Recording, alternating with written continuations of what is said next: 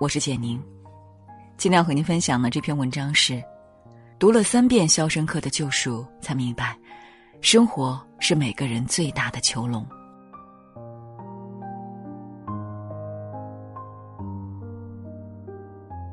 知乎上有这样一个问题：迄今为止，哪本书最感动你？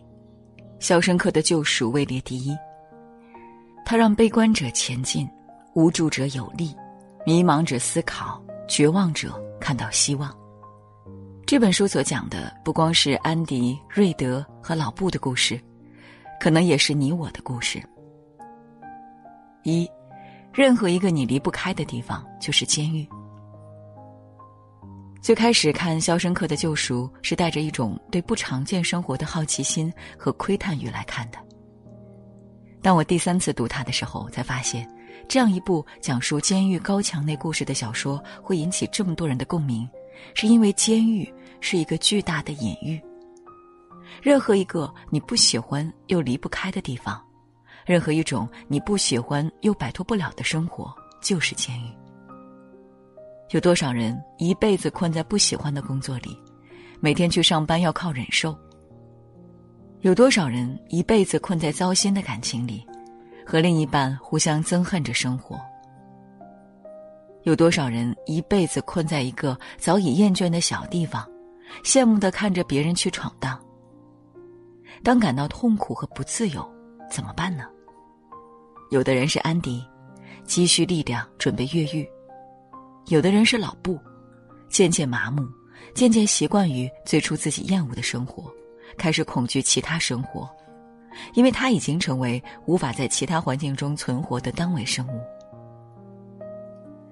我想到了那个刚毕业就端上铁饭碗，在一个清闲的每年最多忙一两个月的国企混日子的朋友，拿着发不了财但是也饿不死的工资，做着无法带来成就感和意义感的工作。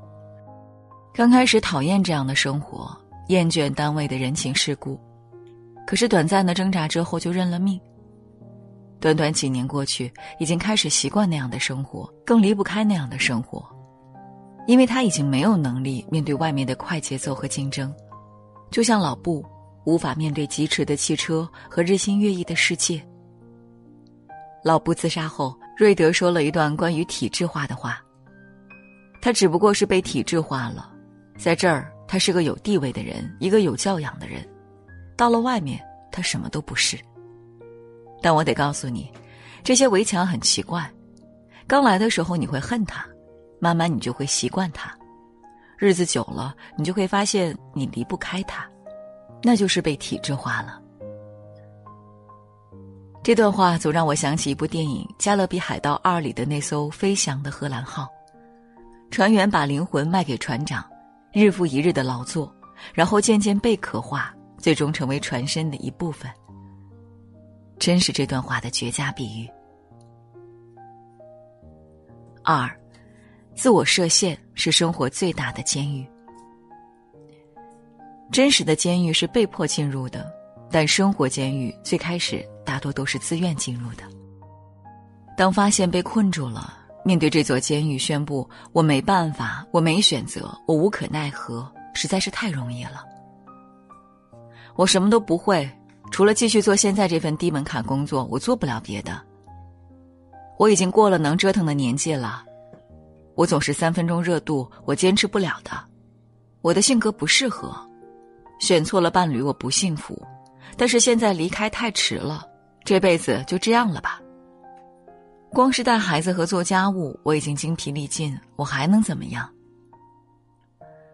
只要你愿意，镣铐随时送到你手上，高墙随时平地而起。自我设限才是生活最大的监狱。否定自己的可能性和可塑性，然后放弃寻找出路，放弃努力和抗争，其实就是在精神上画地为牢，给自己判了监禁。安迪托瑞德买锤子，瑞德刚开始以为是会闹出大动静的那种违禁用品，有点犹豫。因为狱方虽然对黑市交易睁一只眼闭一只眼，但是存在一条红线，越过红线就会惹麻烦。结果瑞德拿到锤子时撇嘴笑了，实在是太小了。他说：“用这玩意儿挖地道，估计得挖上六百年。可是瑞德觉得，要花六百年才能挖通的地道，安迪花了十九年就挖通了。安迪想修图书馆，想申请资金。老布说：“孩子，我在这经历了六个典狱长，我学到一条亘古不变的真理：当你要钱的时候，没有一个典狱长不把他们的屁眼绷得跟小军鼓一样紧。他们只会花纳税人的钱为监狱做三件事：加高围墙、修建牢房、增派守卫。”典狱长果然像老布说的那样，以预算不足为由拒绝了。安迪从典狱长那里得不到钱，提出写信向州参议院申请资金。典狱长的说法是老布说法的二点零。监狱想申请到资金只有三件事：加高围墙、增加牢房、增派守卫。事情果然如典狱长说的那样，安迪的信石沉大海。所有人都觉得安迪是在犯傻，因为他在做一件没可能的事。但是安迪一直写，一直写。州参议院终于不胜其烦，给他拨款两百美元，以及捐赠一批旧书和杂物。安迪开心地说：“只写了六年，从今天开始，我要一周写两封。”最终，州参议院被逼得没办法，每年拨款五百美元给图书馆。大家一致觉得林可能申请到的拨款，安迪只花了几年时间。你看，事情很少会糟糕到完全无能为力的地步。总能找到可以帮助我们达成目的的办法。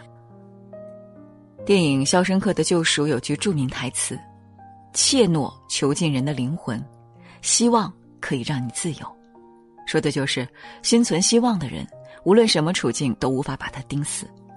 他们就像落进石头缝里的草籽，只要有一点点机会，都要蓬勃生长。他们是那种被关进监狱就开始积蓄力量、筹谋越狱的人。三，为什么安迪始终像个自由人？我有时候在想，肖申克监狱里关着的大多都是刑期漫长的重刑犯，如果没有安迪的出现，他们是不是会一个跟着一个的变成老布？老布年轻的时候，所有人年轻的时候，是不是都是中途入狱的汤米那个样子？眼神明亮，说话眉飞色舞，对什么事情都兴致勃勃，对自己有期待。有机会就紧紧抓住机会，比如听说安迪可以帮忙考文凭，拼命努力的跟着安迪，从不识字的状态开始学习。后来呢，就像王小波说的那样，那一天我二十一岁，是我一生的黄金时代，我有好多奢望，我想爱，想吃，还想在一瞬间变成天上半明半暗的云。后来我才知道，生活就是一个缓慢受锤的过程。人一天天老下来，奢望也一天天消失，最后变成像挨了锤的牛一样。最后，眼神明亮、兴致勃勃的汤米会变成眉目低垂、没有指望的老布，这恐怕是大多数人的命运。那怎么样才能成为安迪呢？为什么安迪始终像个自由人呢？是因为安迪没有受锤吗？不，他是被生活狠狠毒打的人。原本过着百分之一生活的金融精英，失去深爱着的妻子，做了冤狱，成了刑期望不到头的重刑犯。刚进监狱的两年，被监狱三姐妹折磨了两年，日复一日的挨打，日复一日的被性侵。他也在监狱里关了整整二十年，过了二十年，报告之后得到允许才能拉尿的日子。或许换一个人会受不了打击而精神失常。为什么他始终活得像个自由人？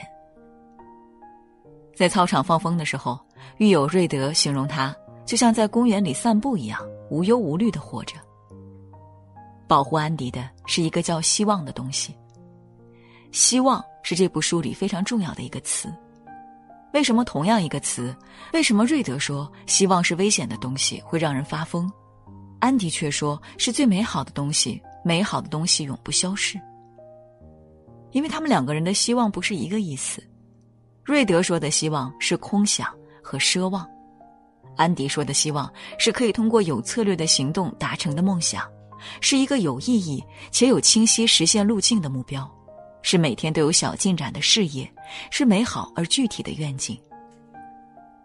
尼采说：“当一个人知道自己为什么而活，就可以忍受任何一种生活。”安迪就是那种知道自己为什么而活的人，他始终过着一种有意义的生活。所以，其他人的梦里是恐怖残暴的狱卒和狱友，他的梦里是太平洋蓝色的海水。希望，是安迪看不见的保护伞。还不止。他不止自己心怀希望，还把希望当成礼物送给一个又一个的人。